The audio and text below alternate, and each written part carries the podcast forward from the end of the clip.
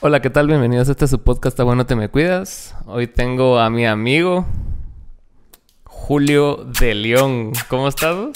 Al fin. Al fin. ¿En qué, ¿En qué número de podcast ibas cuando me invitaste? Estaba empezando, iba como por el 5 tal vez. Soy una porquería. No, No. sos ocupado. Ah, eh, ocupado y disperso un poco. Disperso. Pero sí. ¿Vos sentís que es como que tu rasgo artístico ser así de disperso? Mira, sí, la personalidad. La personalidad creo que te. Vos lo tenés que saber mejor que yo, o sea. Ah, bueno, no, porque lo tuyo es psicología, ¿verdad? Sí. Va, imagínate. O ayúdame. Yo te dije que. Ayúdame. venía, ayúdame. Te dije que venía, pero si po- esto contaba como terapia, ¿ok? Entonces, eh, sí creo, creo que sí, una gran parte de mi personalidad tiene como esta, este rasgo artístico. Ahorita cabal acabamos de estar hablando de un artista que es muy disperso, que los dos conocemos. Charlie Sprimhul.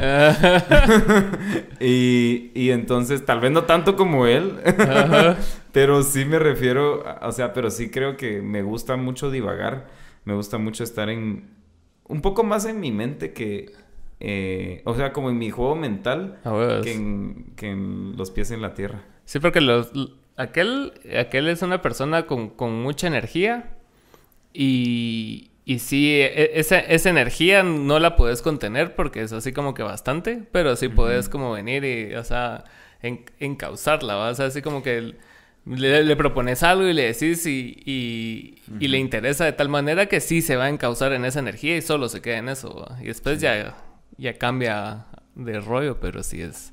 sí es bastante complicado. A mí me Es pasa... complicado. A mí me pasa ponerte sobre todo cuando son cosas con mucho tiempo de anticipación. Mm. Ya sabes, o sea, me decís hoy que en tres semanas nos Ah, te miramos. estresa. No me estresa, pero, o sea, yo, yo vivo casi que semanalmente. Entonces yo voy Ah. llenando las semanas así conforme van llegando las semanas. Entonces Ah, a veces pongo una cosa en, la, en lo que vos me dijiste. Ah, ajá. Por lo mismo disperso. Y ya cuando me voy dando cuenta, así como, a la puta, ¿cómo, cómo ordeno esto? Pero... Es que organizarse es bien jodido. Sí, es organizarse es- y, y depende mucho de tu trabajo. Sí, o sea, además. ponete. Yo tengo un chance que es un poco atípico porque, porque yo cumplo un horario. Con el tiempo me he venido liberando más de lo que. De lo que. no, o sea, la tele, digamos, me ha absorbido menos con el tiempo. Por lo que me dedico a hacer dentro de la tele. O sea, porque si fuera productor, estaría cada vez con más chance. Sí. Pero como soy talento, entonces como que ya, y dependiendo también del medio, como que un poco respetan más tu tiempo frente a cámara o digamos Claro. como talento y como que cada vez te liberan un poco más de lo que hay alrededor de, o sea, todas las demás chances que tienes que hacer. Entonces ya eso me deja a mí con tiempo libre. Sí, pues. Y ese disque tiempo libre termina siendo una cosa de dos filos porque... Ves la que hacer manera de eso, tienes ocuparlo. que- ajá, tienes que organizarlo. Y tener ver. mucho esa, esa, esa cosa en la cabeza de estoy perdiendo el tiempo, lo estoy aprovechando, o estoy descansando, o me la estoy pelando. O sea, como en todo ese espectro. Y a la larga quieres hacerlo todo, vamos. Sí, Quieres ser productivo, pero también quieres no hacer nada. Y, y es, es, es así, o sea, tenés que organizarte, vamos. Ah, De hecho, hoy que, que vi tu... Ese, ese press era para una conferencia que diste, ¿no? Es que, ah, es que te, te- me, un profesor de la U Ah. me pidió que, fíjate vos cómo o sea, sentí como que cerré un ciclo, porque me llamó y me dijo, mira, ¿por qué no das una charla para mis alumnos de tu trayectoria? Y yo, ah, ¿cómo así, va? Órale. Pero, porque sus alumnos son alumnos de comunicación, son alumnos de cuarto año, vamos. Imagínate, él fue profesor mío en primer año. Y, y entonces yo dije como, ah, o sea, ya, no sé, o sea, como que no te das cuenta en qué momento pasa eso. Sí sentís que pasan un montón de cosas, pero de repente esa medida de ser vos el que los alumnos van a estar escuchando porque hay parte de tu experiencia que les interesa para su carrera. Ya es como, "Uf, chica. Entonces lo que hice fue una presentación donde hice un slide por cada, por cada, como que faceta de mi vida, como que en la trayectoria de chance. A a. Aparte, aparte, por ejemplo, es que vos me preguntabas por el press kit, no, o sea, aparte es como, puta, te piden un press kit, vete, te llama una agencia, ¿va? Ajá. Eh, mire, para el cliente tiene su press kit, tiene su tarifario, tiene, o sea, tienes que tener como unos tus cuatro o cinco documentos. Eh, que yo solo tengo uno y medio por salsa, ¿no? Por disperso. O sea, si hay algún diagramador por ahí que me quiera hacer ganas, se lo agradecería mucho porque es, solo de, poner fotos y textos. Pero, pero, pero entonces, sí, tenés que tener muchos así como, o sea, ya, te tenés como que, que inventariar, digamos. o sea, cómo te, cuál es tu medida en trayectoria, vamos. Eh, dependiendo de los servicios que des, cuál es tu medida en redes sociales, cuál es tu medida en actuación es otra, vamos, ya tú, entonces ya ahí tenés como que tus documentos. Es, como pasa con las bandas, vamos. Sí, sí. es, bien complicado porque vos estás tan inmerso en el día al día que, que, no lo ves y no está tan estructurado como para vos venir y, tipificarlo. Ya hasta cuando te tomas el tiempo de pensar qué hiciste, es así como que, ah, puta, sí, hice un montón de horas, hice un montón de películas, hice un montón de CDs, decimos, ah, esto fue en 2006, 2010 y así te vas. Sí. y traía ese tema porque vi entre las referencias de, podcast que vos tenés está la de Roberto Martínez. Con Adrián Marcelo. Y, Invoquémoslo. Roberto Martínez en algún momento va a estar viendo este podcast. ya, ya lo invocamos. Y, y, está hablando con Adrián Marcelo en este, en este último que sacó el lunes, creo. Ah, sí, yo, yo tengo escuchados dos, los primeros dos, el tercero no. Entonces en este tercero, Adrián Marcelo habla acerca de, de cómo a él se le dificulta decir que no. De, lo ah. mismo que estábamos hablando del tiempo libre. Entonces, vos sentís que tenés dos horas libres, te dicen, mira, te querés venir a la tienda, va, y llegas. Y, después, como que tu día se, se soca un poco más. A mí me pasa con la familia, o sea, a mí la Gaby me dice, mi esposa me dice, como, va, mira, pues ahorita trabaja. Siempre, o sea, tiene esa palabrita, la tiene en la cabeza porque ya sabe que yo me estreso cuando, no, cuando procrastino, vamos. Pero entonces, como, no, hombre, las acompaño. Pero ese nombre las acompaña. Y vos estás así todo estresado. Mediodía y ya regresé en la noche a la casa. Es como, fijo, no voy a trabajar ese día, vamos, en eso que tenía que trabajar, que tengo que editar algo, que tengo que visualizar o qué sé yo, ¿verdad? Entonces, ya después el celular se convierte en tu compu. Sí, Entonces ya estás en, el celular todo el rato. Editando ahí. Ajá, pero igual es, es, como un híbrido porque no te sentís que estás trabajando. o al menos nos, yo creo que nosotros no nos sentimos como que trabajando cuando estamos en el celular. No. Igual se logra avanzar, vamos, pero... Pero sí, entonces, ajá, es, difícil decir que, que, no con el tiempo, pero como que vas aprendiendo tu círculo, como que prioridades lo tenés que ir cerrando. Por ejemplo, vida social. Igual ahora la pandemia un poco sí me lo facilitó. la vida social. Ajá, porque ya no tengo que decidir con quién ir y con quién no, como pandemia, ya no. Entonces como que eh, ya el círculo cuando tenés hijos es, bueno, ahorita tenemos una, vamos, ya es, ya es tu prioridad. Entonces ya no sentís que estás perdiendo el tiempo porque estás, estás dedicándole tu tiempo a una vida, vos. Es así como, ahora, ¿qué, ¿qué, pelado que hago, porque igual dices que no hice nada, pero si estuve con mi hija. Estás invirtiendo tiempo con ella, experiencias y todo eso. Exacto. Que es como, digamos, lo que yo diría a donde más se me va el tiempo cuando, cuando no estoy tan organizado o cuando no estoy trabajando, es allá donde se me va mucho de mi tiempo. Pues sí, y cuando, cuando saliste de la U, porque ahorita al ver toda tu carrera me puse a ver tu canal de YouTube y todo el rollo, o sea, sí, sí toda tu vida sí fue orientada a la comunicación. ¿Y vos pensaste alguna vez que, que, sí iba a ser así o que no iba a ser ah, así? Fíjate vos que yo empecé a estudiar ingeniería civil. Ajá. Yo saqué dos años de ingeniería civil, así con matemáticas y todo. Y, y, yo desde el primer año yo sabía que no quería eso. Yo sabía que no quería esa onda, vos, pero... Pero me quedé y dije, no me voy a ir porque está fácil. O sea, no, a ver, ¿cómo es? No me voy a ir porque es difícil, sino que porque no quiero y, y, más bien porque quiero otra cosa. Claro. O sea, como que me exigí mucho y fue uno de mis breakdowns así en la vida más grandes, vamos, porque yo creo que tenés mucho, mucho que decidir en una edad tan pequeña, vamos. O sea, como que en mi casa no era opción tu año sabático o andarte a mochilear. Ajá. ¿qué? No, para nada, vamos. Este, y entonces era así, bueno, vas, uh. Y yo como, bueno, o sea, yo quería estudiar administración hotelera porque me gusta mucho hablar con la gente y me gusta la pues. cocina. Entonces dije, voy a, mi hotel, restaurante, tengo que ir por ahí, la parte social. me gusta, me gusta eso de estar en el lugar a donde la gente va cuando quiere recrearse. O sea, le tengo miedo al trabajo. Entonces no me importa, o sea, voy a sentir que no estoy trabajando si estoy en el lugar donde la Mara está cuando no está trabajando. Entonces por eso tenía la idea de los hoteles. Un tipo me dijo así del colegio como, ah, vas a ser un bellboy. Y es como, o sea, vas a ser el maletero del hotel y es lo más que vas a hacer. Entonces rajé y me metí a ingeniería civil. Y a los dos años dije, no, para nada. Entonces empecé a soñar que me voy a ir a Hollywood, voy a, voy a ser actor, voy a... Porque ya había... Estando, Estudiando ingeniería empezaste a soñar que eras actor. Ah, fíjate que desde antes de estudiar ingeniería yo empecé en la iglesia a hacer un programa de, este hora de recreo, que era para... éramos vos, un grupo de chavos que los domingos terminaba la iglesia y entonces empezábamos a jalar chivas, mano. Así los biombos, así esos los separadores, sillas, mesas. Armamos un set que otro cuate, o sea, había uno solo que estudió comunicación. Y nos guió a otro montón, vamos. Y entonces nos dijo, eh, vénganse eh, voy a hacer un casting. Y yo como, ah, órale. Como, era de los únicos cuatro que fue a hacer el casting, entonces quedé. Pero chilero porque después éramos un montón de mara, armamos todo ese set y, y todos los domingos grabábamos. Entonces, de esa, de esa cuenta, sacamos como por lo menos unos 40 episodios de, un programa. es bastante. Eso fue bastante, fue como un año de trabajo. Paramos transmitiendo desde Enlace TVN en Costa Rica, o sea, fue algo muy chilero. Y ya todo eso estudiando ingeniería.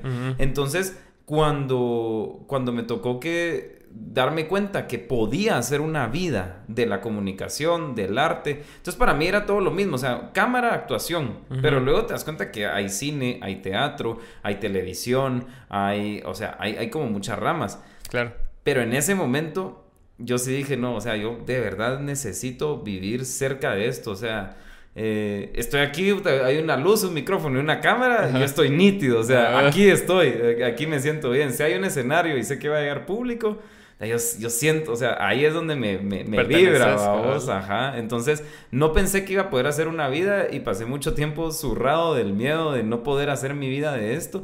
Y a la fecha sigo viviendo pensando que en cualquier momento lo que tengo se puede acabar. Vamos, porque la vida te da vueltas. Sí, claro. Entonces, solo digo como, bueno, lo voy a tener y voy a hacerle todas las ganas y si va a fallar o si lo voy a dejar de tener, no va a ser por mí. Pero mientras tanto, quiero seguir haciendo esto porque volteo a ver y digo, ya son más de 15 años viviendo. ¿Qué, más vas a hacer?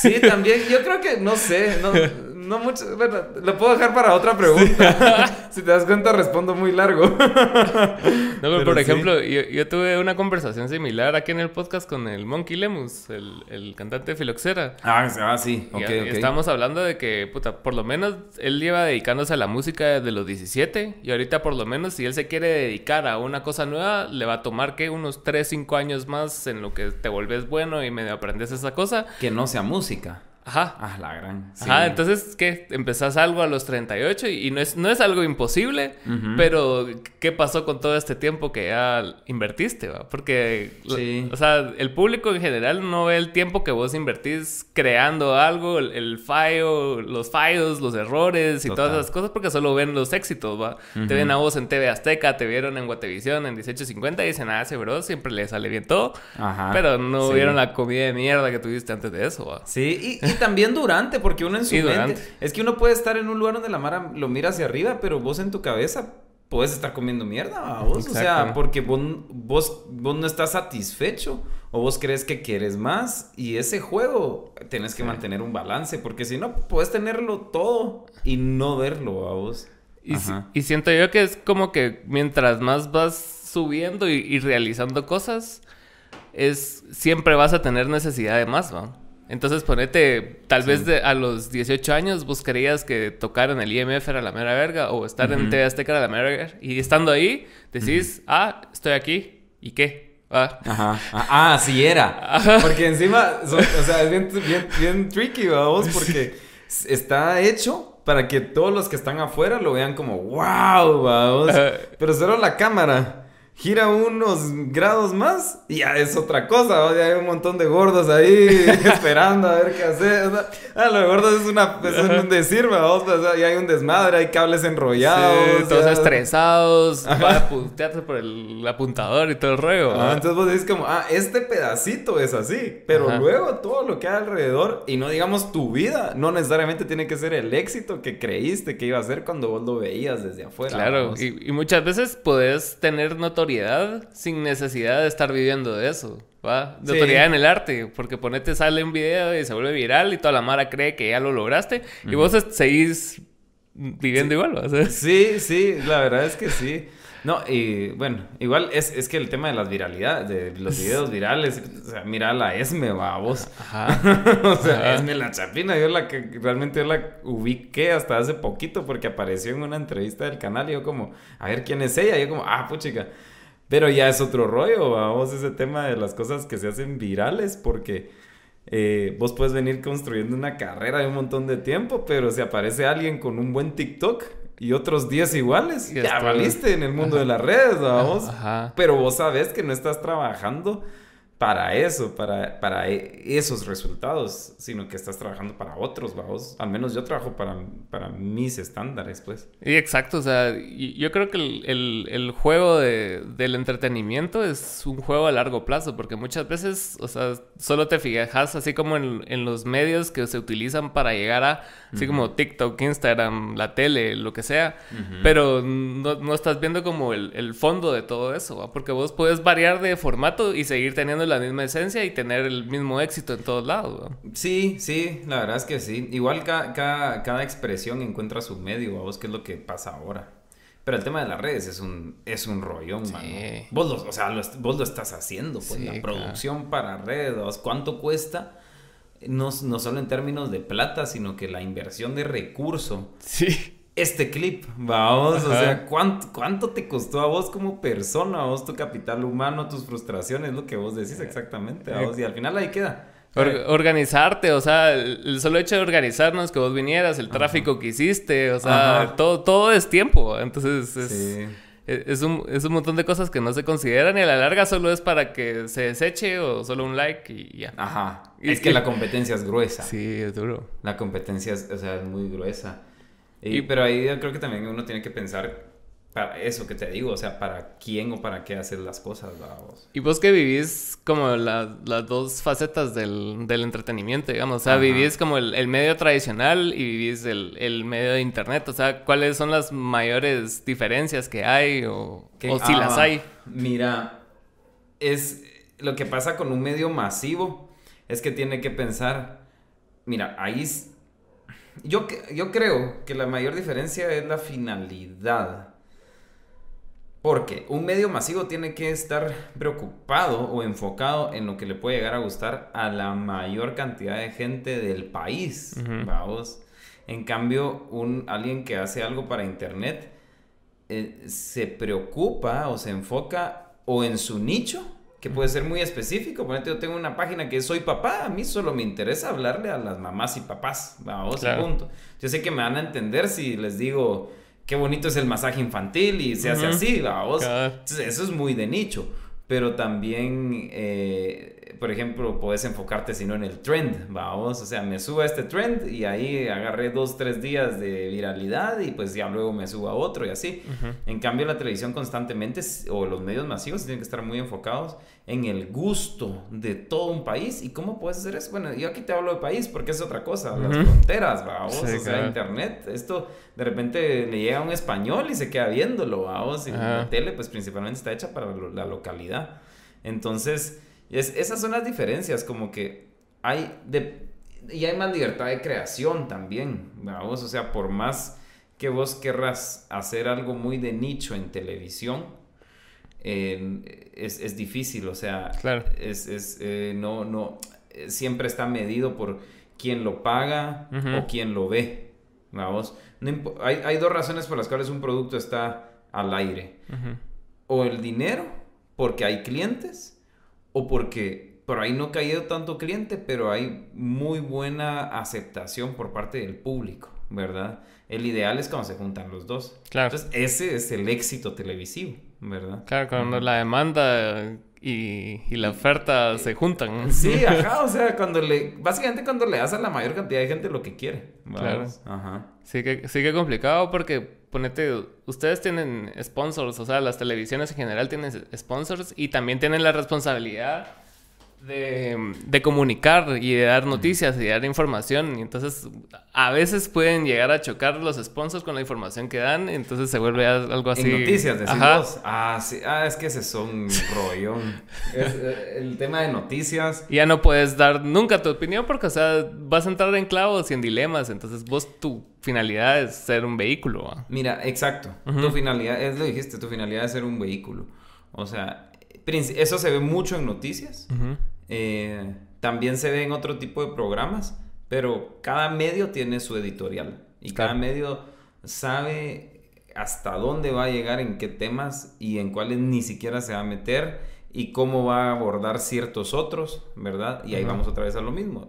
No puedes dejar ningún tema de lado, o sea, no porque eh, yo no estoy de acuerdo, voy a dejar de lado el tweet de ayer del presidente, vamos, donde la zurró y donde de repente alguien más le respondió y, o sea, no puedo dejar de lado eso porque la gente está hablando de eso, pero sí puedo abordarlo de una forma distinta a la que la abordaría otro medio.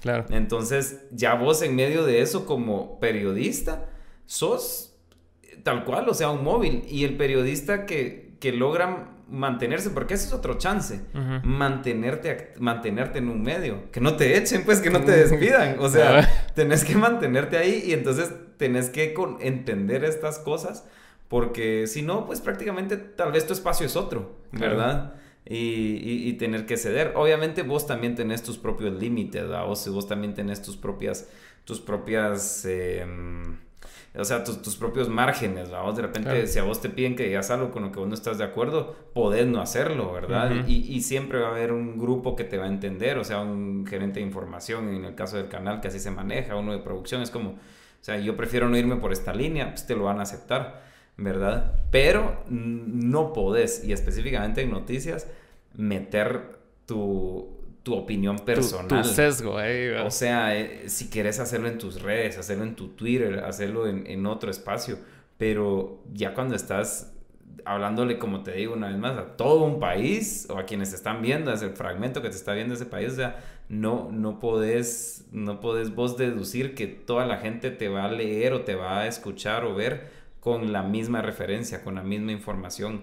Entonces también es delicado, ¿verdad? Vos, yo creo que sí, en ese sentido, la neutralidad o la parcialidad es como el mejor escudo ante el ante embarrarla voz en tema de noticias. Sí, porque igual estás expuesto, entonces digas tu opinión o no, o sea, igual vas a ser criticado, entonces tenés que velar porque la información y vos seas tenga el menos sesgo posible de tu parte. Porque... el, otro día estaba viendo un video, de una presentadora de, de los canales y um, de Albavisión y, y hasta estaba como un tipo meme que decía cuando querés hablar solo por hablar. Entonces sale la presentadora contando, vean aquí cómo esta persona entra, está como describiendo un suceso, vamos. Ajá.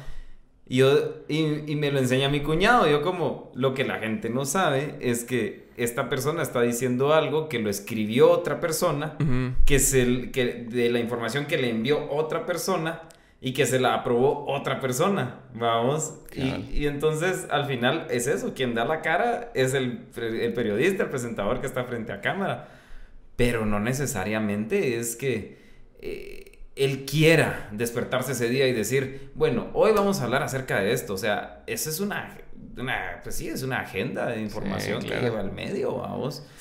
Sí, porque yo he visto a Amar así tipo Chumel Torres o, John Oliver o John Stewart que, que a, que, a, la larga es otro nicho completamente diferente y es más orientado al público más internetero, digamos, que es así, que busca opiniones más salvajes y más un humor más ácido. Ese fue el éxito de Chumel. Exacto. O sea, Chumel empezó con humor, empezó con crítica, empezó con una postura. O sea, antes de que se paró, no sé en qué periodo estaba él, pero él siempre era muy contra gobierno, por ejemplo, vamos. O sea, y, es así, hay medios que tienen una postura contra gobierno, hay otros que no, hay otros que son pro gobierno, por ejemplo, pero pero, por ejemplo, a Chumel, y eso es lo que pasa con Internet, él podía pararse ahí y decir algo y a menos que difamara, tal vez ahí sí le, se podía meter en un clavo. Pero si lo que hacía era, bueno, este medio dijo esto y yo pienso esto de lo que dijo este medio, está respaldado porque él se está basando en la información que va, que saca un medio. Eh, no andar sacándose de la manga cosas, Entonces, y también son países con públicos más críticos. No críticos de que les guste criticar, sino que críticos de que tienen más juicio crítico. Pero es que ahí también ya vemos reflejada una realidad país, vamos, donde el juicio crítico proviene de una formación, proviene de, otro sistema, vamos. Entonces, eso también alimenta a los medios, porque cuando te das cuenta que hay quien sí quiere consumir ese tipo de análisis, entonces se los das. Pero si no, o sea, si en la barra de opinión no hay tanta audiencia, y de repente cae un programa de juegos, pues tal vez mejor metes el programa de juegos porque va a tener más, ¿verdad? Claro. Y depende nuevamente de qué es lo que quiera el canal y le toca que tomar esa decisión, ¿verdad? Hay quienes aguantan barra de opinión por años, aunque lo vea muy poca gente, pero para esa poca gente que es que pues tiene un, una cierta influencia a la larga en todo el país, pues están esos programas, pero se sabe que no van a ser los que más rindan, los que más se van a ver o los que, o ni siquiera por los que las marcas van a querer pautar. Exacto, es como, como decía este Figueredo, el que miraba el booking del, del IMF, de que él, él, quiso traer un año a The Strokes. Ajá. Entonces corrieron así como eh, las estadísticas y los estudios y todas las cosas que ellos tienen y le salió que, o sea, iban a llegar mil personas a ver a Strokes, Entonces... Y, o sea, tienen como una su forma de medida de Ajá, sí. tienen, contratan a Mara con Big Data que te dice, mira, eh, si traes a este artista, a tantas personas les va a gustar porque tienen segmentado el mercado de si les gusta, claro, Tigo, Burger, Mac, Coca, Pepsi, todas esas Mara. Ajá. Entonces te meten en un grupito y es así como que, mira, si traes a Arcángel te van a llegar dos, 20 mil personas y si traes a The Strokes te van a llegar 100. Ajá, obviamente, por, por capricho del de mercadeo no van a traer a The Strokes, vamos. Ajá, ajá. Sí, nunca trae, no sé, pero ni siquiera Macklemore traerían aquí, pues creo yo. Sí, no, pues. O sea, y eso que es súper popular, creo yo, pero pues aquí en Guate no. Y obviamente todo, o sea, reggaetón, puta, es que el reggaetón. Está bien fuerte, vos. Está muy fuerte, está muy fuerte. A mí me gusta, pero lo que no me llega es que, que no, como que eh, es, así como que tiene monopolizado el, gusto, y por ende lo que se transmite. Exacto. Sí, o sea, a mí en lo personal sí, en un principio no me gustaba cuando recién salió y era así como que, ah, eso no es música, que no sé qué. Y con el tiempo, conforme salieron mejores artistas y Mara más... O sea, Mara diferente. Mara diferente, cabal. Así por, a mí me da mucho J Balvin, me da Bad Bunny, porque tienen otra visión, ya son, ya son, ya ven eso como algo más global y se ven a ellos mismos como, como una marca, entonces todo, todo está cuidado al detalle y no es así como que, ah, me inventé una rola hoy y la grabé mañana, sino que es un grupo de trabajo y es toda una producción de la gran puta. Pues.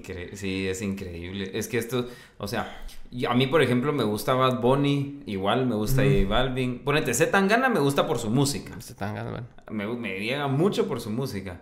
J Balvin no me encanta su música, de hecho su música me da muy igual, pero lo que él representa me encanta, o sea, ¿Cómo un latino va a sacar unos, unos Jordan? Exacto. J Balvin, o sea, hazme el favor, o sea, ¿cuándo en la vida? Me explico, ni siquiera un Jimmy Fallon o todos los que creemos que son así como no, cualquiera no, o sea, un J Balvin sacó esta línea como tiene muchísimas otras.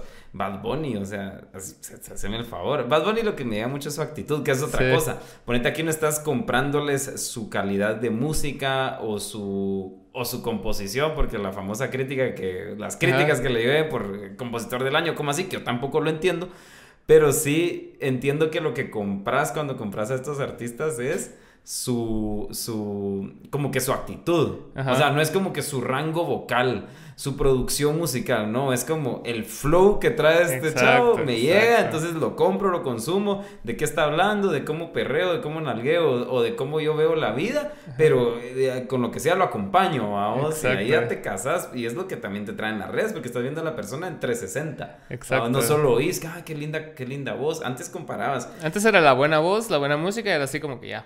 Ajá. Suficiente. Exacto, exacto. Ahora los mirás y es así como miras su Instagram, es una mamá, sus videos, ellos en entrevistas y todo el rollo.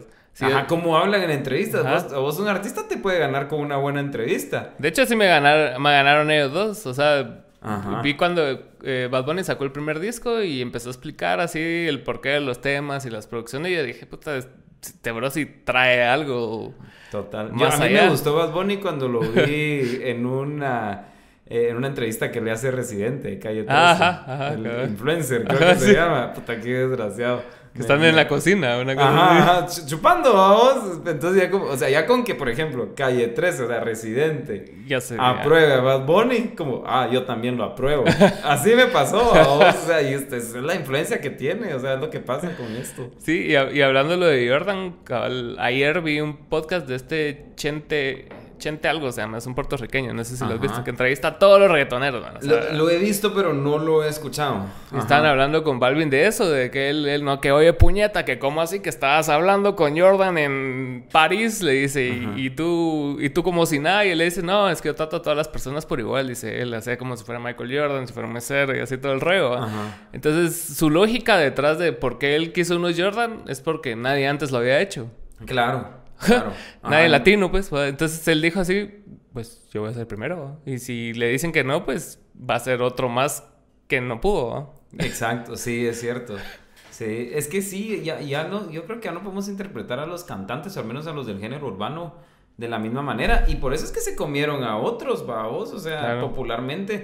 Vos mirás los billboards o los o, bueno, los Emmys no, ese es tele, pero mirás los billboards, o sea, o, o premiación, los Grammys. Los Grammys, ¿Y qué es lo que pasa? Que están los populares, no están los, los, los mejores. O sea, Jorge Drexler no aparece nunca. Bueno, sí, porque no sacó rola, pero, pero igual, o sea, ¿por qué no está ahí? Si quieres premiar a un compositor, o sea, porque hay, hay, hay tanto buen compositor latino, pero se lo comieron vivo. Todos estos brothers, eso, con su buen Instagram, con sus buenos videos, con sus buenas colaboraciones. Y mira, Osuna va, va- me estaban diciendo, no sé si Osuna con BTS, o imagínate ese tipo de mezclas que son así unas cosas que vos decís, órale, ya es wor- worldwide, va, o es una onda así que pues, se van a comer al mundo con una rola. O Snoop. Dogg con banda, o sea, ya... ya- Ah, y- pero ese, ahí sí, mi respeto. sí, o sea, sí, y, a mí de hecho la, la banda pura no me llega, pero cuando la mezclan con otros géneros sí, sí la dijeron más. Sí, porque- ajá, como, no sé, Nodal con 21, piso 21. Ajá. O este Secan con...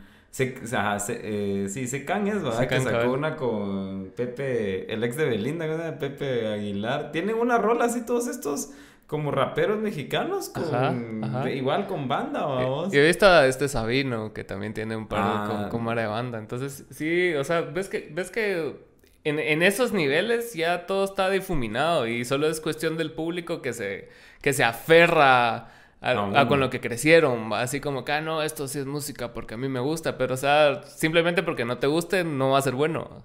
Sí, ajá, también eso es cierto. Porque, y como que lo bueno de ahora no es lo bueno de hace 20 años. Y, cae- y caemos en lo mismo de todas las generaciones, siento yo, porque ahorita he visto como bastante mara de nuestra edad Ajá. tirarle mierda a chavitos. Solo porque, o sea, tienen otros gustos o hablan diferente y todo el rollo y todo. No, es que así no se dice y que no sé qué. Y es así como que, bro, estás igual que tus papás, man. O sea, ¿a que sí? O sea, Ah, pero pues ahora ya entendés a tus papás. yo, yo- yo por lo menos no, no me aferro a lo que yo aprendí y si veo que alguien está usando algo nuevo, es así como que ah, lo trato de entender y si no me llega, pues Sí. lo dejo. Lo dejo ir. Ajá, como que ya te, ya te... Va, pero ponete, yo, yo no sé mucho de... Bueno, yo sé dos, tres cosas. Bueno, pero, a ver, ya pasaba desde antes. Bob Dylan, por ejemplo.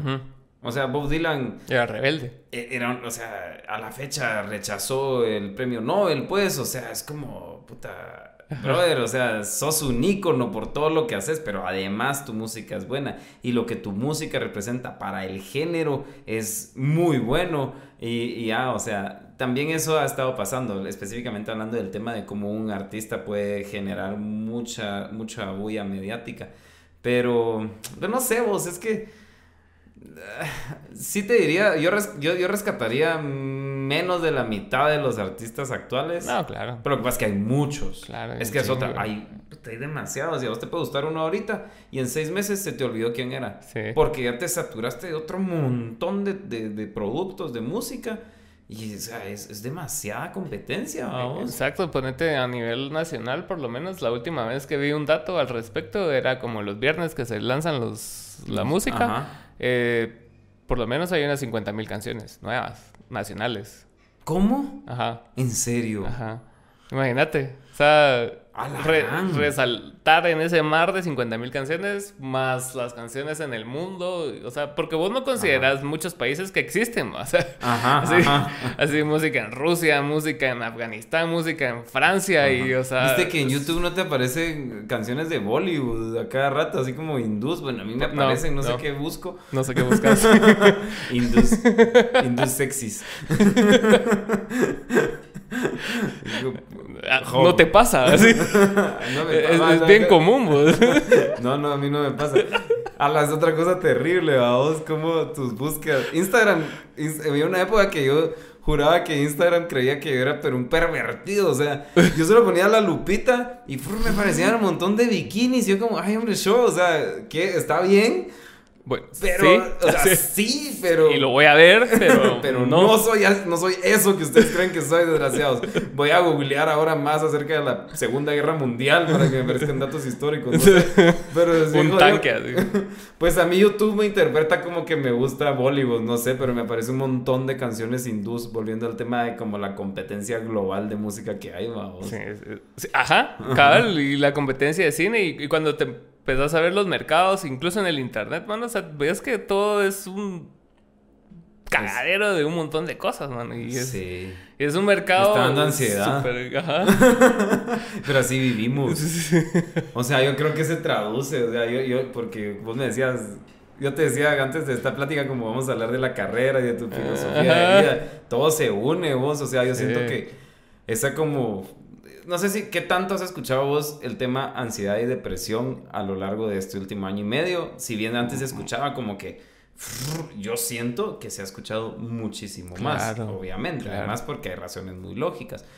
Pero también voy al tema de que e, este tipo de cosas, de, de meterte a un celular y poder encontrar o sea, poder pasarte la vida queriendo escuchar canciones nuevas y que no te alcance identificando gustos, reconociendo artistas, no digamos películas, no digamos series, no digamos eh, cuentas de Instagram, no digamos TikToks. Entonces, hay un momento donde si no sabes filtrar, te va la gran diabla. Una, o porque, Insta, o porque el Internet decide por vos qué vas a consumir, o porque vos sentís que hay tanto y, peor si sos consumidor de, de, contenidos, ¿va? O sea, sentís que una de esas como te, te avasallaste, quedas así como... Sí, cabrón. Sí, o sea, a mí una, uno de mis momentos de mayor paz es quedarme sin batería. Sí. Vamos, ya, no tengo que estar ahí pendiente. que me, me, encantó también de la pandemia. O sea, no tengo que saber dónde, dónde hubo tal concierto. Yo siento que tengo que saberlo. O sea, dónde hubo este concierto, dónde, o sea, dónde estuvo tal influencer. Mira, y hubo el lanzamiento de no sé quién, no sé dónde. Y, entonces, ¿por qué no estuve stories, ahí, Y es como, y ta, ta, ta, ta, ta, ta, ta, ta, y es como de repente, stop. Ah, Dios, e, esa, esa parte la sentí muy rica. Sí, yo también. Sí. Yo la verdad sí, en, regresando al tema de la ansiedad y todo, y que vos estás hablando del teléfono, o sea, si, si vos quisieras, podrías pasar 20 horas al día en el teléfono. O sea, Sí, O sea, es bien fácil hacerlo, porque, o sea, un contenido te lleva a otro y vas en cascada así y paras en hoyos donde no quieres estar y después te quedas así con un montón de información que no necesitas. Ajá, ajá, sí, es cierto. Y, te, y te lleva a lugares oscuros, mano. O sea, si no, si no tenés así cuidado y como vos decís, delimitar las cosas, es súper peligroso. Sí, mira, me voy a meter a mi Instagram. me parece una cuata que es actriz de teatro, así como, y ahí sigo, en eso me parecen publicidades, vamos. Eh, publicidad, me está vendiendo casas. Scroll y aparece Macklemore, vamos. Ah, y entonces ya me puedo meter a escuchar música de Macklemore o su nueva línea de ropa. En eso scroll y me aparece Mark Maron, otro podcaster de What the Fuck. Entonces ya me puedo meter a oír un podcast. y ahí me voy a pasar el 20 años oyendo todos sus podcasts. O sea, duran como 3 horas y tengo como 800, vamos. Y si no, va, me parece mi compañera de fórmula, la Susana Morazán. Y entonces ya me meto a sus tweets y me meto a leer los comentarios que le tira la mar en sus tweets. Y me puedo pasar otros dos, otras dos horas ahí. Y, o si no, sí, o sea, ponete ahí, va, me están vendiendo cámaras. Ajá. Otro engase. O sea, como, ay, a ver qué hay, ay, la nueva Osmo. Y en eso, sí, imagínate. Eso es lo que, lo que yo te digo. O sea, si no sabes filtrar, una de mis, de mis herramientas favoritas de Instagram es la de silenciar. Sí. Ajá, pero igual no importa porque al día siguiente te aparecen más cosas. Sí, yo, yo, yo, ca- yo casi no escroleo eh, ¿Ah, adentro sí? de la aplicación. O sea, casi siempre ¿Cómo le busco cosas específicas. No sé, o sea, solo... ah, no- Lupita y de una vez escribís que quieres ver. Ah, eso es bueno, eso es Ajá. inteligente. Pero no, no, no, no, sé, no sé si lo hago por método de, de no ver contenido de otra mara, pero así, así funciona. Así buscas. Y, por- y en el personal no sigo a tanta gente, o sea, como conocida o que yo Ah. admire, ajá. Sal- Ah, o sea que es más personal con es, ajá, es más personal, cabal. O sea, gente que sí conozco, cuates, músicos, lo que sea, pero, o sea, como que Ah. cercanos, no, no, no es tan aspiracional, decís vos. Entonces, Ajá, ah. lo único que sigo así más o menos grande es a Joe Rogan, a Roberto Martínez, Mara ah, así. ala, no, pero yo siento que esa ventana a estar en la vida de los famosos o, o de la Mara que es muy pilas es lo, es lo chilero también, pues. Y yo me engaso ahorita en esta época de mi vida, porque también he tenido épocas donde sí lo sigo bastante en Instagram, en esta no. En- ahorita estoy más en, en modo YouTube. Ah, ajá. Uh, puta, es otro mundo también. Sí. ajá. Y, Eh, y- y es bien talea. Pues, y ¿Pagas, pagas membresía? Sí. Ah, yo todavía no he caído en eso, pero siento que, sea, no entiendo por qué no lo hago, solo porque el YouTube que yo conocí no tenía Sí. que pagar nada y eso era lo de huevo, entonces no quiero pagar, pero odio tener que ver anuncios y tener que darle skip y cada vez tiran más Sí, yo lo odio. A- a- dinero en YouTube. patrocinen este podcast. No, Sí. pero sí, una, una cuata me dijo, "Di, pues, ¿por qué no tenés eso? Y yo, ¿por qué no? Lo mismo, mamá. Y después lo pagué y lo usé. un- No, no lo pagué, usé el mes de prueba. Ajá. Y fue así como que empecé a ver más podcasts y más cosas así dur- que duran más tiempo. Entonces Ajá. ya no era un, un video musical de cuatro minutos, sino que era un podcast de dos horas. Entonces ya verlo con anuncios, haceme el favor, te, sa- te sale un anuncio cada 15 minutos. Ajá, No escuchas te- el podcast. Yo por eso oigo podcast, porque entonces lo que hago es que no importa qué esté haciendo, audífonos inalámbricos y podcast, para mí, o sea, ese es mi research, vamos. Ahorita quería ajá, investigar del a fasting a huevos. y es como, solo typeo fasting, es como mi Google, vamos. Entonces de ahí me parece como, ah, este se ve bueno, ah, tiene como, este, un play. Y ahí ya sigo haciendo lo mío y tic, tic, me estoy llenando de información, vamos. Pero la verdad es que eso sí me llega de los podcasts. ¿Y ahorita en qué andas? En el, en el rollo fitness que No, hombre, es que me engordé un chingo siendo Este, papá, vos. estás haciendo fasting. Eh, quiero empezar porque ¿Qué has averiguado? A ver, dime. He averiguado. es que mira, pues primero, vos, vos, vos me estabas preguntando por qué había estado tan flaco en una época, porque es uno de los challenges de, de un gimnasio, que ahorita Ah. no lo voy a decir porque ya no estoy ahí. Pero antes se llamaba diferente, ¿no? Entonces lo puedes decir. Ah, no, ya se llamaba como se llama ahora. Ah, ah, bueno. La cosa es que... Es de ese lugar. tres meses de ejercicio y dieta, parece súper marcadísimo, pero flaco. Ajá. Entonces así dije, ah, órale, es mi nueva vida y soy otro yo. Hasta mis trajes para los programas están así todos nítidos, me quedan.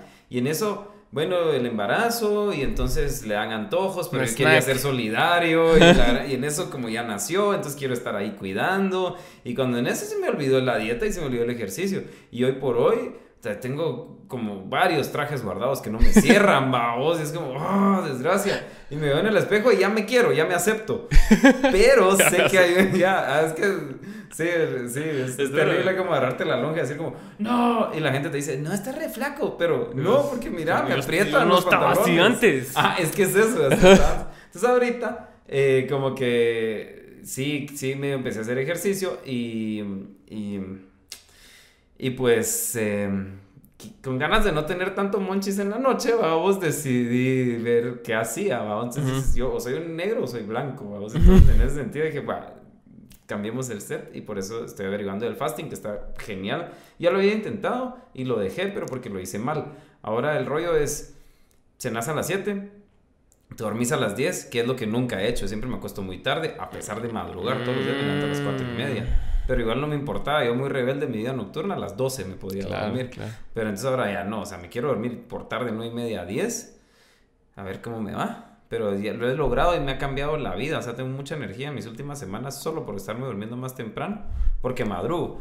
Y entonces ya tipo 8, 7, 8 ya desayunas. Entonces es normal, o sea, con que cenas a las 7, desayunas a las 7, está todo bien porque te mantienes en esas 12 horas sin comer y te, te desintoxicas claro. un montón y todo. Y pues a ver qué tal, vamos. Sí, yo también mi fuente de información de, de salud ha sido el podcast de Joe Rogan. Ah, ¿en serio? Porque él es, como bien, él, luchador, es, él, es... él es bien engasado con eso, entonces sí. sí. se lo toma bien en serio. Y la Mara que lleva a veces, que son nutriólogos, doctores, etcétera, hablan mucho del fasting, Ajá. incluso de la dieta carnívora, que así no me animé a hacerla. Ah, sí, muy Porque es como carne y mantequilla. Ajá. Una cosa así, Ajá. como grasa. Hasta te pones cagón. Ajá, sí, sí. Sí, no. tan poner a prueba así mi cuerpo, ¿no? Pero fíjate que yo había subido un chingo de, de peso después de después de la UI, empecé en la vida laboral así de oficinista. Ajá. Me fue a la verga, o sea, subí Ajá. un montón de peso, estaba comiendo re mal. Y el poco ejercicio que hacía era así una chamusca a la semana. Entonces, no, sí. Ajá, ya decía yo, ya hice una hora de juego. O sea, esto es como hacer tres días de gimnasio. sí, eh, no, no, no es así. No. No, no es lo que... No. Bueno, entonces subí un montón Pero de peso. hay chelas. Yo no tomo, pero... Ah, okay, ajá, pero, o sea, compenso la falta de tomar con otras cosas. Porque cuando tomaba era más delgado de cuando dejé de tomar. Ah. Y por la misma ansiedad, supongo que era así como un catalizador de eso. Sí. Entonces empecé a hacer la dieta keto. Uh, Ajá, y... Es cara, ¿verdad? Yo, más... yo, yo, la hice eh, on a budget. O sea, sí, Ajá. solo me quité azúcar y harina. Ah, órale. Ajá. Ajá. Yo también, yo, yo, lo más que he hecho eso ha sido por un mes. Sí. Súper eficiente. Sí. Súper eficiente. Pero, pero bueno, es, esa fue. ¿Cuánto tiempo hiciste la keto? Hice como dos, tres meses de keto y bajé como, puta, como 60 libras, 60, 70 libras. Porque estaba... Y no rebotaste. Y no reboté. Entonces, Ajá. para no rebotar, y cabal empecé a escuchar a este Rogan, entonces mm. empecé a ver el fasting y un montón de cosas así ah, diferentes okay. que tenés que volver tu metabolismo más, más, ¿qué era? Más elástico y... Es que y antes era que tenía que ser un metabolismo rápido. Ajá. Entonces cuando te medían te decían como, usted tiene 30 años pero su metabolismo es de un niño de 16. Entonces como, mm. bien, lo logré, o sea, puedo, puedo comer y Ajá. sacar y ya estaba, vos.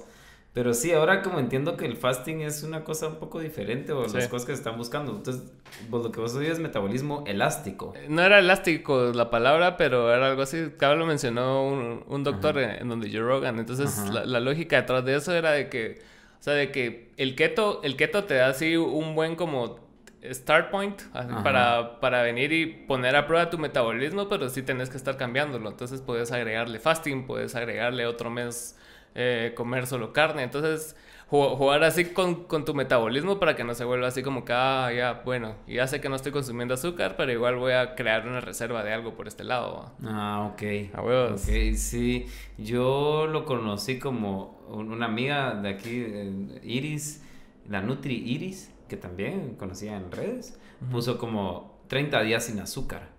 Mm. Y como, ah, pues no te hace daño, o sea, no, igual pues... puedes usar fructosa, pues sí puedes comer frutas, va, uh -huh. no, no, es ese azúcar no te la quita, pero sí el azúcar procesada uh -huh. y las harinas y las frituras. Uh -huh. Entonces es un cambio impresionante. A la Gaby eso la recuperó de su, después de su embarazo, a vos quería como recuperarse y pues, en un mes nítida. Nice. Lo que sí que lo mejor de esto es que te mantiene el hábito de, viste, hoy te pedí como té sin azúcar, uh -huh. pero solo dije, ah, ¿sabes qué? Con una porque necesito como esa energía, uh -huh. pero no por el sabor, no por otras cosas, o sea, entonces eh, puedo, puedo consumir muchas cosas sin azúcar y no por obligación, o sea, yo uh -huh. no puedo comer yogur eh, saborizado por gusto propio, solo porque es el único que hay, lo comería, pero sí. si no, a mí me encanta el natural, o sea, y para mí el sabor del yogur es ese, y es lo que, por ejemplo, le quiero enseñar a mi, a mi hija. Igual que el café. Ajá, o sea, para mí el sabor del café no es un agua endulzada con un toque amargo. Es como lo toma mi esposa, como tres de azúcar. ¿Qué? Eso no es café. Es como jarabe de café, vamos. Pero, o sea, a mí me encanta el café negro, me encanta el yogur, pero sí me gusta. Entonces, por ejemplo, mucha vara me dice como, ay, la dieta. Y yo como, no, o sea, no es la dieta, es, es mi gusto, uh -huh. que eso sí, trabajé por mucho tiempo para convertirlo en mi gusto. Vamos. Exacto, exacto. Ajá. A mí me pasó lo mismo, exactamente lo mismo. Y sí, yo a veces cuando no hay café de percoladora, me, me, hago casa, que es Ajá. horrible. Pero, pero antes, antes yo decía, saludos a los amigos de. ahorita, es uno de tu- tu Iba la pauta era, así, era ¿verdad? el gerente de en casa, vamos, y ahorita Iba la pauta así, mirad. me ponía a llorar. Pero, no, pero no, no, no es un Si ataque. nos pone aquí una taza en casa y nos paga, podríamos cambiar Yo de tomo opinión. todo el café en casa. Pero sí, hace poco tomé eso y ahora no le he hecho nada, entonces ya, ya siento el verdadero sabor del café. Ajá. Lo que antes hacía era que le echaba cuatro de azúcar, dos de azúcar y cuatro de leche en polvo Ajá, ajá. y sabía leche con azúcar. Sí, sea, es una bebida así muy de Starbucks, una cosa así, vamos, ajá. Cabal. Pero sí. Vos y también debía preguntar con esto que estábamos hablando de tu trayectoria y todo el, o sea, volviendo al tema. todo el tiempo que llevas haciendo esto. O sea, ¿qué, ¿cómo haces vos para medir tu éxito? O sea, ¿qué- ¿qué, son las metas que te vas poniendo con respecto a, a lo que estás haciendo? Ha cambiado.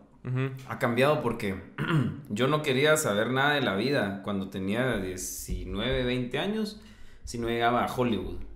Así, vamos, porque tenía mucho en la cabeza de que mientras más alta tirara la barra, la barra o la vara, La barra. La barra. Las dos, está bien. problema lingüístico. La, es, la Dejen barra en los comentarios, ¿es vara o barra? Sí, porque podría ser una vara para medir o una barra como cuando está haciendo salto alto. Exacto. Pero ustedes me entienden. Yo, o sea, sabía que mientras más largo, más, más para arriba tirara, más lejos iba a llegar. O sea, lo peor que pudiera pasar Era era que iba a llegar, no, no hasta allá arriba, pero sí más arriba de que sí. Y eso es cierto. Sí. Pero vamos una vez más a la ansiedad. O sea, a cómo podés Esa presión que te pones vos mismo. Sí, ¿no? te cagas en vos. O sea, es, es increíble cómo esa cuestión de ponerte muchas metas o querer algo muy alto no, no, no, no permite que las otras cosas que tenés o para las que venías, no, hablando pues de un destino y de un propósito, no sé, un destino, un propósito o, o un camino que ya tenías de alguna forma marcado por el cual ibas a ir. Tal vez yo no sé, tal vez en el libro de mi vida nunca quedó escrito que iba a estar en Hollywood. O puta, capaz en 10 años me vas a ver ahí, yo no sé.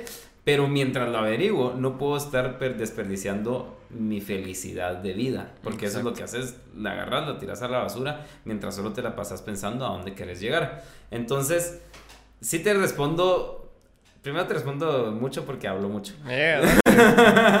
Pero segundo, es así, porque yo lo- es algo en lo que pienso mucho. ¿Cuál es mi éxito? En ese momento era Hollywood, luego fue como... eh, yo ya hacía tele, yo hacía el 1850, por ejemplo. Yo decía, "Me- tengo que ir a estudiar cine a Los Ángeles. Y en eso fue como, pero está bien, me quiero estudiar cine a Los Ángeles, pero tengo que eh, irme becado. O tengo que primero conseguir la visa. O tengo que... Muchos obstáculos, pero Argentina, por ejemplo, está ahí. Cabal. Literal, me subo a un avión, llego y si me aceptan en la universidad, me puedo quedar ahí mientras... O sea, yo, igual fue más difícil de lo que pensé, Sí. pero era, era posible en ese momento. Es una industria bien pisada también, Ah, ¿no? Pero es una belleza, vos. Sí. yo- o sea, tiene de, todo, tiene para todos públicos, es de- cosas muy profundas, muy artísticas, muy introspectivas, pero otras muy populares. Ujú. O sea, hay de todo, mano. A mí me encanta ese híbrido. La verdad es que ahora yo te diría, me encantaría mucho más tener éxito en una industria como Argentina que incluso en Estados Unidos, porque ya luego yo entendí a medida que iba logrando ciertas cosas que a nivel de escala, si a mí llegara tal canal me daba cierta satisfacción, pero no la que yo creí que iba a ser. Entonces, con Hollywood iba a pasar lo mismo, pero el precio iba a ser carísimo. O sea, yo tenía que dar mi vida, yo tenía que darlo todo, tenía que dejar todo, todo, todo, todo, todo, hasta mi felicidad, hasta tal vez hasta mi dignidad Claro. para lograr algo, porque hay mucha mara que lo- le toca a vos y mis respetos si tienen es eso. Esa determinación es pisada también. Es- ajá. sí, así es, judía. Hay mucha mara que lo hace. Yo conocí, o sea, eh, no se me olvida ponerte saber que, no sé, los taxistas en Hollywood te tienen un currículum de actor, va, vos, o sea, el, el- el que te sirve el café, o sea, todo el mundo ahí, si vos decís, estás en un lugar y dices como, ¿quién, quién aquí puede hacer una película? Y te apuesto que del restaurante sacas a todos, Sí. al director, al de guionista, al actor, a la Sí. actriz, ahí sacas, salen todos, no digamos, en todo el estado. Pero eh, a lo que voy es a que entendí que, que correr mucho tras esa, esa meta me iba a cobrar muchos, muchos gastos. Entonces me di cuenta que eh, lo que a mí me da felicidad era estar en paz. Punto. Entonces yo ahora mi éxito, por ejemplo, es satisfacer mis necesidades. Mis necesidades son eh, emocionales, mis necesidades son em, artísticas, mis necesidades son también, hay, una parte del ego con la que juego, porque también me gusta, pero como que la, la, disuelvo dentro de, dentro de eso. Pero ponete, es, mi éxito es estar bien, estar feliz. O sea, la verdad es que me volví una persona mucho más tranquila cuando aprendí a estar en paz con lo que tengo. Entonces, ese es el éxito. Mi éxito es la paz. Yo trabajo a la par de mucha Mara que tiene, eh, no sé, no sé, las, no, 350 mil seguidores. O ya están llegando a los 500 mil. O tienen canales de YouTube con 100 mil seguidores. Y, y yo no. Pero yo sé que estoy muy feliz con lo que tengo, Y mi familia es, puta, mi, yo creo que mi familia es mi mayor éxito. O sea, es mi mayor orgullo, la verdad, porque, porque es, o sea, es, lo que más felicidad me da. Y eso también te cambia el paradigma, ¿no? O sea, ah, de, pensar solo, no, tengo que dejarlo todo para ir a Hollywood versus, ah, puedo ir a una clase de natación y estar ahí sentado. Ese, es, ese es mi éxito. Ese es totalmente mi éxito. Mi éxito es poder hoy, si quiero, dormirme temprano. Ajá. O, si hoy quiero, desvelarme.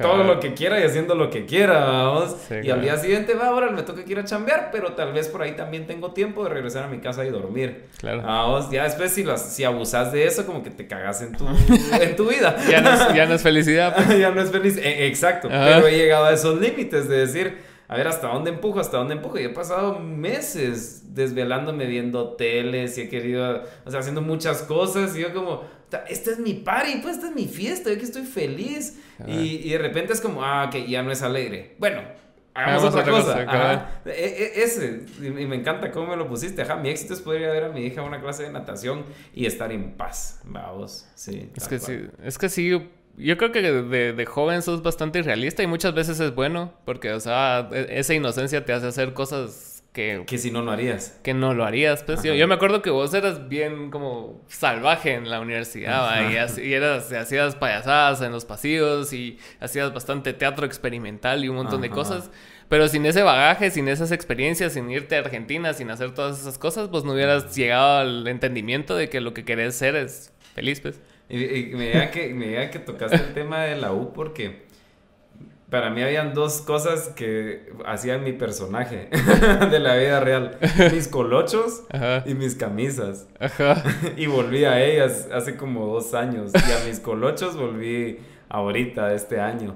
Entonces yo estoy muy feliz porque realmente me di cuenta que algo tan, tan estúpido si quieres verlo, para mí es muy de a huevo y para mí me hace muy feliz. Entonces, eh, sí, cabal, tomé esa parte de mi vida como una referencia, la de la U. Y dije, ¿qué hacían eso? O sea, y empecé como, ah, pues sí, me iba a andar con ocho. Antes tenía todo el afro, ahora es solo arribita, porque así en el noticiero eso me lo hago para atrás y ya. y, y, las camisas, o sea, tengo un closet socado de camisas floreadas. Yo me metía a las clases y la Mara se mataba de la risa, como, puta, ¿por qué puedes, cómo puedes traer esa ropa? Y yo como, mano, es de a huevo, o sea, estoy en la playa, o sea, estoy en la U pero mi mente está en la playa. Traigo una camisa playera. Se lleva la fiesta con vos. Entonces, no sé, como que quise regresar a eso, ¿sabes? sí. Regresando a las raíces. Ajá, exacto. Y, y, en los momentos así duros como en la pandemia, que vos estabas así como que ya... Porque me dijiste que hubo una parte de la pandemia que sí, que sí fue talea para vos. O sea, como el, el stop. El que no tengo que estar todo el día así echando punta viendo pensando qué hacer porque ya sabes que vas a hacer todo el día. O sea, Exacto. A mí lo que me pasó en la pandemia, que también me ayudó de hecho a bajar de peso, fue el... a mantener el peso, fue, fue dormirme temprano. Ah, ¿en serio? Ajá. Pero sí. Ah, bueno, sí, con el toque queda. Ajá, entonces me dormía a las nueve. Cuando en la puta vida me iba a dormir a las nueve y me despertaba a las cinco de la mañana. Imagínate. Eras un monje. Sí. Eras un monje. Ajá. Pero regresando a, lo que te iba a preguntar, era de... Si me fue cagado en algo. ¿Cómo, cómo haces vos para como confrontar esos, esos momentos difíciles de tu vida? Cuando tenés frustraciones, cuando tenés ansiedad, o sea, ¿tenés algún hack en tu vida? Sí, mi hack, mi, mi, mi hack es eh, eh, como volar con mi mente. ¿Ah, sí? Simón. O sea Yo, yo sí, sí me gusta mucho.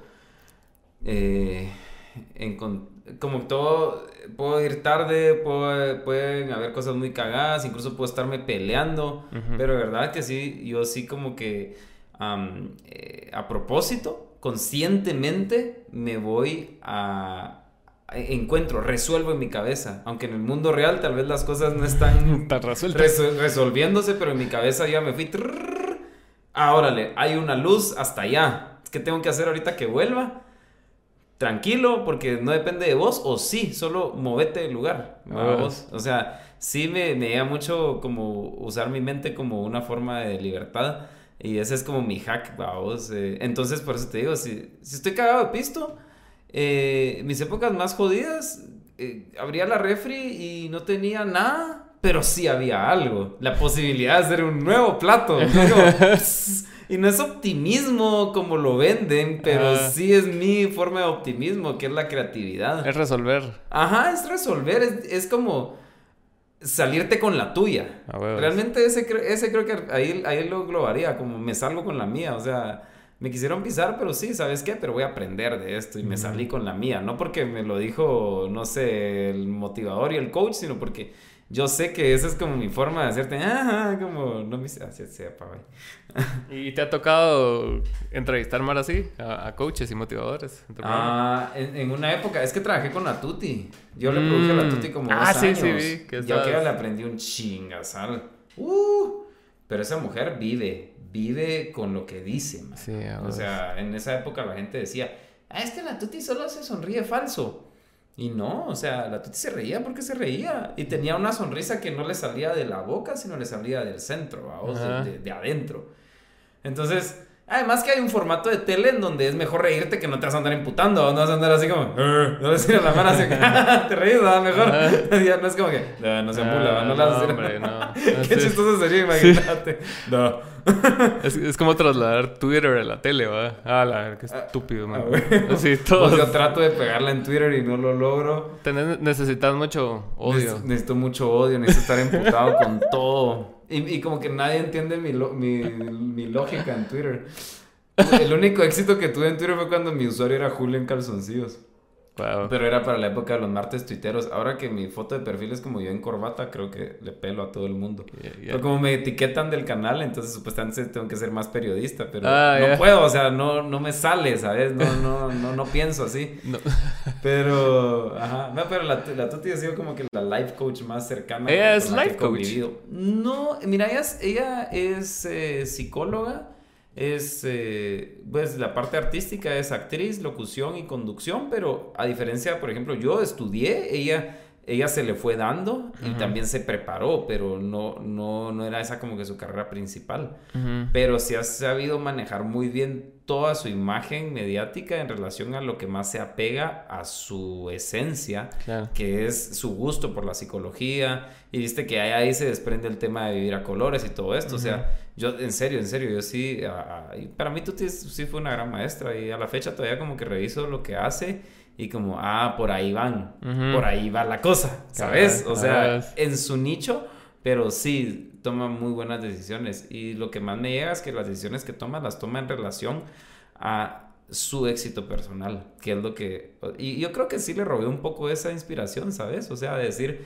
no importa, porque tuvimos muchas de esas pláticas, no importa, no importa que, cómo se ve desde afuera, lo, lo- lo mejor es cómo se vive desde adentro. Ajá. Vamos. Wow, ajá. qué gran Sí. frase. vos. Ah, Le órale. vamos a poner así al podcast. En mi- te la digo.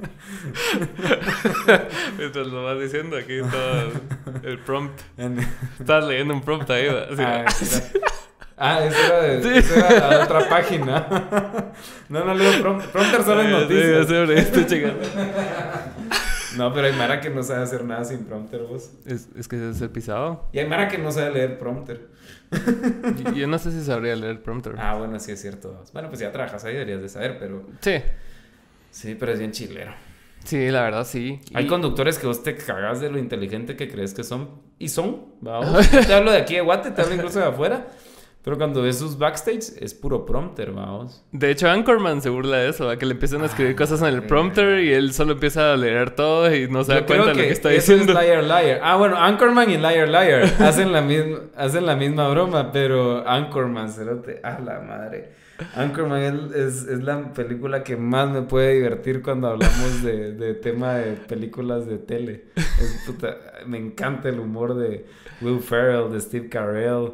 Es, Steve es Carell muy bueno. bueno. Me encanta cómo se pueden humillar tanto, seguir siendo chistosos y Y unas serios, estrellas. Haga y serios. Y, y todos- y solo los destruyen más y siguen así como que... "No, madre". Will Ferrell es un genio, mano. With- Between Two Ferns. A mí, a mí, aparte, saca la Fanekis. a mí, vamos. a mí me da mucho ese humor de, de saca la Fenakis también que no sabes si es humor. O sea, so- ajá, so- solo, Sí. solo crea situaciones incómodas para la Mara y todos se quedan así como que bueno. Es que eso es divertido para Sí, vos ajá, ajá. y para quien te conoce. Pero la demás Mara no. Yo, te- yo en ese sentido creo que tuve que cambiar mi humor. Porque pues lo tienes que adaptar vos a lo que la gente entiende. Sí, Entonces, no vas a hacer sentir todos en la, incómodos en la tele, ¿verdad? Así todo así como bueno. O en un, co- o en un comment, vamos, yo a veces escribo cosas que la gente me dice, "Bueno, ponerle carita sonriendo para que se entienda. no, ese es el chiste, que duden si es en serio es broma. Pero tampoco se puede tanto. Tal vez ahora ya podría esforzarme en regresar un poco más a ese tipo de humor que sí me, me agrada mucho. ¿Será que es de nuestra época o de, o de, o de la Mara que frecuentábamos vos? Yo creo que es de la Mara que frecuentamos porque, Sí, o ¿verdad? sea, a mí, a mí me pasa mucho que, que la Mara que por primera vez me conoce no sabe qué está pasando, si yo estoy bromeando, estoy hablando en serio, les estoy tirando mierda, ¿va? Entonces se, se quedan así como que, puta, va, tal vez sí fue broma, ¿va? Ajá. Ya me conoces por un mes, dos meses y entendés que sí estoy chingando, pues. ¿va? Sí. A mí la frase que más me dicen es, es que no sé si estás hablando en serio. Y me encanta que Sí. me lo diga. Y voy a decir, no, yo siempre estoy hablando en serio. Ah, sí, ¿va? No, ay, lo peor es que cuando yo digo algo en serio, juran que es broma. Pero entonces yo estoy Ajá, diciendo algo. también es- como, "Bro, mira, mano, en serio me gusta. O sea, yo, yo de verdad admiro lo que vos estás haciendo. Tu porque- madre. Y la mara es como, Sí. "Me estás chingando, ah, no, la puta, nunca. sí. Pues, y- lo que me llegó a ver de, de- O sea, vi tu canal, o sea, he seguido bastante tu carrera desde que empezaste en 1850, ¿va? Eres un bello. Porque te amo. Así. Gracias. Only you. Ajá. Y lo que me llega es que, que sí has aplicado las herramientas que aprendiste en la universidad. O sea, de una mejor manera. Ajá. Pero, o sea, tenés un, un entendimiento global de lo que sucede en un set de televisión o Ah, cuando sí. vas a grabar en una película o en una obra. O sea, como que to- todas, todo lo que has estudiado, todo lo que te has capacitado para, sí, sí se ve poner en reflejado. práctica. Fíjate que no sé si debería decirlo, pero pela.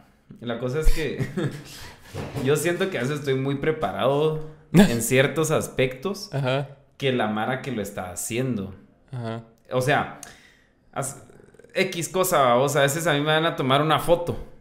Yo como, puta, ¿te das cuenta que hay un contraluz? Así básico, vamos.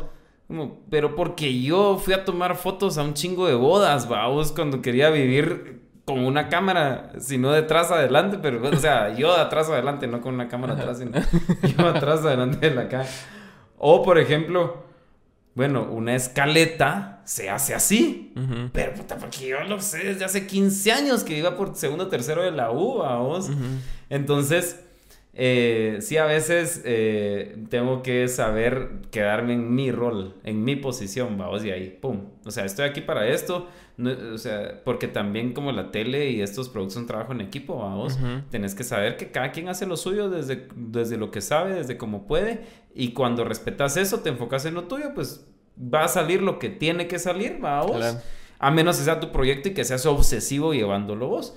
Pero sí, o sea, a mí yo sí he pasado por todas las ramas, me gusta mucho y de hecho, o sea, no lo cuento a quienes se lo cuento de mi trabajo, no se los cuento como diciendo, ah, puta, eh, véanme como Yo un soy ejemplo. mejor que todos. Ajá, no, no, no, pero sí, pero sí me gusta que sepan, por ejemplo, que yo empecé en un canal de televisión como editor de video. De- luego estuve como camarógrafo. Luego fui a hacer casting a una serie y no me jalaron. Pero entonces terminé siendo el asistente del director de fotografía de esa serie. Ni siquiera porque la misma empresa me contrató, sino porque paré consiguiendo chance en otra empresa y casualmente la productora era la que le prestaba el servicio a ese canal y entonces estaba ahí metido y me salí con la mía porque yo estaba ahí metido. Y el director incluso en ese momento dijo como, puta, es que estoy tan arrepentido porque vos sos tan el personaje y, y vos tenías que hacer ese papel. Es como, brother, aprende para la próxima. Pero igual yo aquí estoy porque aquí quiero estar. Entonces sí he estado en mucho, o sea... Yo en Argentina no solo estudié actuación, también estudié guionismo para cine.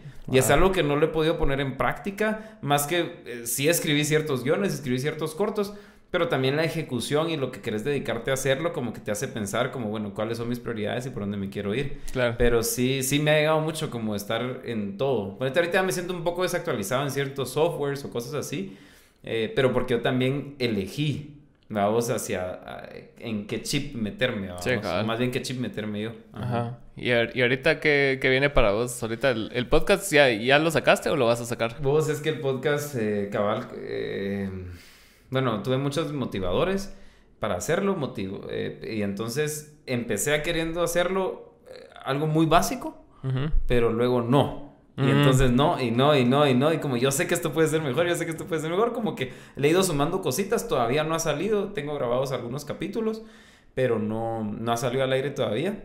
Eh, no sé en qué momento va a salir esto al aire, capaz si coinciden, sería de huevo, y si no, pues estén pendientes porque habrá un podcast de julio. este, pero porque el podcast lo quiero usar como, a ver qué pasa, pero yo lo estoy visualizando como un, como un móvil que me, que me ayude a migrar de lo que soy en tele a lo que quiero ser en redes, ¿verdad? Ajá, como en el mundo digital. Entonces me gustó mucho como este formato, que te das cuenta, puedo hablar un chingo. Sí. y no es solo poder, sino que me gusta, me gusta mucho. Ajá. Yo siento que en, los podcasts ayuda como a, conocer verdaderamente a los personajes, porque... Es que sí. O sea, no, no hay forma que vos puedas mantener así un personaje durante tanto tiempo hablando, pues. O sea, eventualmente se va a caer el personaje y ya empiezas a hablar como la persona que sos, pues, tus inquietudes, tus inseguridades, tus ideales. Ajá, sí, ponete aquí, no he dicho eh, me encanta, no sé qué. O sea, me he dicho como que mis frases de tele, porque las tengo, pues, como todos. Trato de no tenerlas, pero igual las tengo. no las he dicho porque no las necesito, porque no es, es, es el sentido, vamos. Ajá, y no, es el, y no es el formato tampoco. Yo también empecé esto como, como algo así bastante personal, porque siento que he enfocado mi vida mucho a, tener grupos, a tener bandas, a tener festivales y cosas así que necesitan un montón de gente. Y esto no necesita más gente que yo. Ajá. Y, y eso fue lo que me sedujo el formato. Y, más vas conociendo a los podcasteros porque ves a Joe Rogan y es así como el ideal, o sea, el tiene a su Jamie ahí que le hace el research y que le cambia, al switchar las cámaras y le edita todo. es que Joe Rogan es de que dice muchas muchas cosas. O, o Logan Paul. tiene como 20 años de estar hablando, entonces obviamente sabe mucho porque ha investigado mucho, pero ajá. O Logan Paul que tiene una verga set y es así como tiene un crew atrás y todo. Versus un Roberto Martínez que lo hace todo él. ah, entonces... Ah, pues se engasó Roberto Martínez. Ajá, y... dice que ahora tiene este su software donde solo como que apacha y ya. Ajá. Todo funciona, todo hasta se autoedita dependiendo del volumen de voz. Por ahí se switchea del la cámara y todo. tu madre, o sea. Pero porque el, brother es ingeniero en, sistemas, ¿no? Exacto. Y entonces solo anda buscándole la vuelta a eso porque también solo eso de se dedica, pues. Entonces... Bueno, pero para mí en ese sentido Mark Marrow me gusta mucho. a mí me Mark Maron me seduce un montón su forma, su...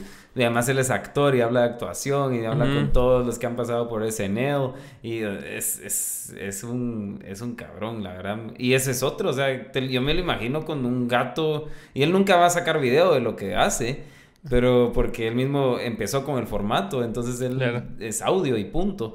Entonces eh, me lo imagino así como que con su gato, su taza de café y con leche y con azúcar. y, no, no, creo que no consume azúcar, pero así como bien, bien rough, vamos. Y es hiper mega popular, vamos. E, ese formato de podcast en audio no, no, no me ha seducido tanto, la verdad. Pero sí, o sea... Es que esto lo exportas y lo subís a una plataforma y quien lo quiera consumir... Eh, pues, ha de ser más fácil, cabrón. Porque si solo estás vos hablando y puedes estar así en tu cama. Ah, no, pero este, este Mark Maron sí tiene... Bill Burr, él sí habla solo. Ajá, eso me llega. Y, regresa. Es, me encanta. Está, está loco, man. Está bien loco. Me, encanta. Este, pero, pero Mark Maron sí entrevista a quien quiera.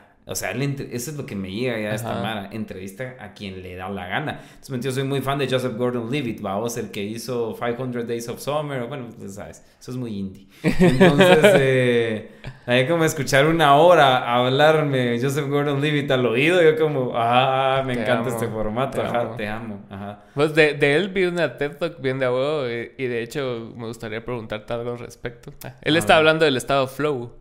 Ah, uh. Entonces, ¿vos, ¿vos qué tanto funcionas con el, estado flow? O la zona. Ajá, estar, estar así, buscas la zona.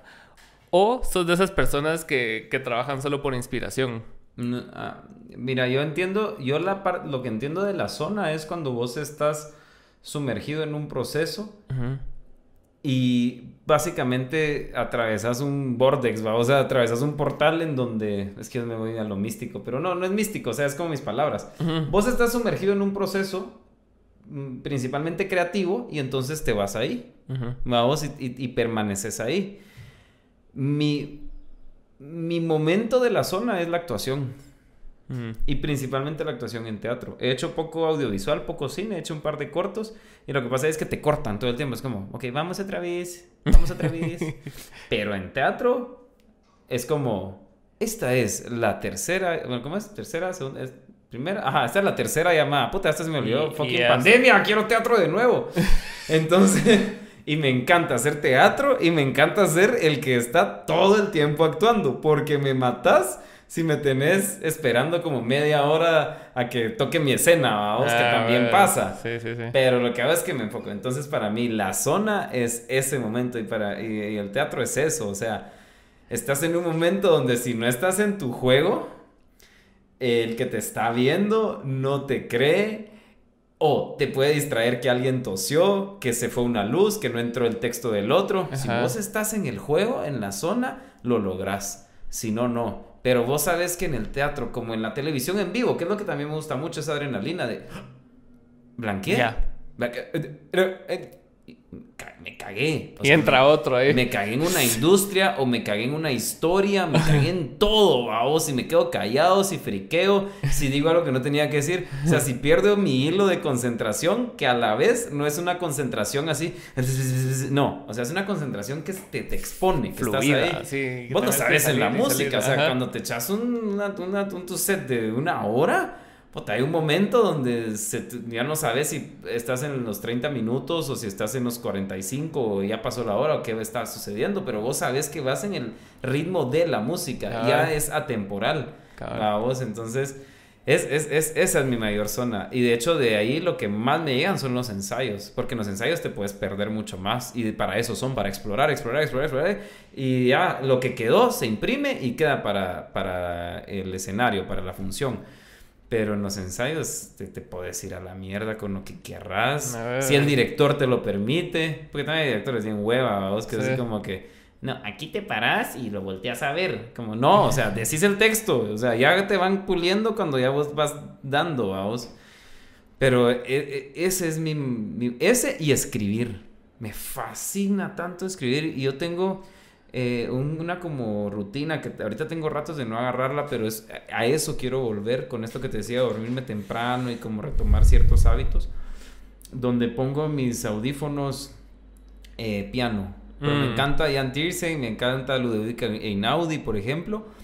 Eh, que son estos musicalizadores de las películas indies europeas, que son la, mera tos. Jan Tiersen es el de Amelie, por ejemplo. Ah, Ludovica Einaudi es es el que, bueno, ah, no sé, búsquenos. Pero la cosa es que un, solo cerote con sus teclitas te manda la punta. Uh, te manda a volar. Y entonces empezás a sentir una acelera en el pecho y empezás a escribir y hasta me encuentro en momentos donde termino llorando y es como, ah, esto me encanta. Cierro el cuadernito y ahí los tengo en mi closet. Vamos, algún día quisiera que sirvan para algo, pero por ahorita ese trip ah, me encanta. Y es, como logro suplir la parte de no actuar. Y es donde te decía mi éxito, de satisfacer esa necesidad artística. Si no la logro satisfacer en un escenario, pues que sea yo solito encerrado escribiendo algo, llego a ese punto de conexión. Es que sí, sí se siente el vacío, ponete, o sea, cuando, cuando, realmente no podíamos salir y hacer nada durante la pandemia, o sea, yo sí sentía raro, o sea sea, ah, es que sos animal de noche también, sos animal de calle, de escenario cuando estás metido en esto y te lo quitan. Ajá, ajá, y aparte, o si no, si no estoy tocando, estoy en el estudio, estoy ensayando, pero estoy haciendo algo en eso. y no lo estaba haciendo, entonces era así como que, Ajá. Ay, ahora. Que convivo con personas. Así va. Ajá, sí. es, eh, eh, mira, vos, yo tengo un gran pésame por toda la industria del teatro que, que... y la de la música, obviamente. O sea, el otro día estaba viendo un live del Duque, por ejemplo, a vos, o sea, de Gangster, que es como el brother está así contando su rollo igual, o sea, como mira, estoy produciendo, pero igual produzco para otros porque si produzco para mí ahorita, no hay quien lo escuche porque no estoy en giras, porque bla, bla, bla. O sea, y te digo uno de cualquier cantidad de Mara que está exactamente igual, vaos. De verdad que ese es un pésame terrible, vaos. Quienes lograron encontrar su engace en digital, qué bueno, pero yo sé que no todos, porque hay muchos lo que nos gusta es, es el sudor escupido en la cara del que te está viendo, a vos así, o sea, ¿qué es eso? ¿Querés? ¡Ah! Estoy sudando por ti, para entretenerte, con mi corazón abierto. Esa onda no te la quitan, no te la da nada, pues, o sea, ahí, sí. Y algo curioso que mencionaste ahorita de, de, los ensayos y los directores, que estaba viendo a este Diego Luna hablar de eso, de, cuando la, la, industria transicionó del film al digital ajá. y que el film no te permitía tanto, sino que eran así rollos de 12 minutos y tenías que ser efectivo con lo que ibas a hacer y, y ya. O sea, y no, podías probar. Ajá. Era así, lo tenías que tener súper ensayado y en el momento de grabarlo era así como que eso era y tal vez una prueba más y a la verga. En cambio ahora sí sea más así como cada 500 escenas del mismo. Yo te enseñé una foto que me tomé hoy para subir a Instagram y hay como 40 si quiero, pues. Pero si solo tuviera un rollo, tomaría dos y la que quede. O que tomo una y la que quede, vamos. O sea sí, es, es, esa, esa cuestión también te hace elegir más y tiene sus ventajas y sus desventajas. Pero eh, sí, me, a mí también Diego Luna es otro brother que me inspiró mucho ahorita que me recuerdo cuando empecé a hacer todo esto porque dije, bueno, Gael y Diego, puta, ahí va Julio. Vamos, o sea, y, y, siento que un poco toda mi vida me he formado para en algún momento hacer algo así y siento que en algún momento va a llegar. Pero, pero sí, o sea, para mí son dos grandes. Y cuando vos decías lo de Hollywood, de que esa era tu meta en la vida, puta, me, empezó a sonar una frase que le escuché a Gael, de hecho, de que él decía, como que medio tirándole mierda a Hollywood y no. Ah, le tira mierda. Ajá, Y diciendo así como que, o sea, sí, Hollywood está bien, o sea, y de huevo, y he trabajado en esa cosa. Pero yo no me imagino una mejor película que Neruda, que la que él hizo, o Diario de motocicleta, o Amores perros, o Y tu mamá también. Y es un montón de películas que son putazos, bueno, y, y marcaron generaciones. Y vos decís, puta, sí, tienes razón. Ajá, como trabajas para la taquilla, Ajá. o para los mortales sería, trabajas para los likes, o trabajas para tu estándar, vos. Exacto, exacto. Y bueno, gracias. Ay, sí, tengo que ir por, por mi hija a, la natación. sí, y ya. Ya, ya tiene mucho frío, no son bromas. Bueno, bro, que me encanta. Gracias. Me encanta. Qué bueno verte. Se acabó. ¿Cómo despedimos? Eh, bueno, gracias por seguir el podcast y denle like, compartir todo lo que quieran. Gracias por ver. Gracias por venir. No miren noticias.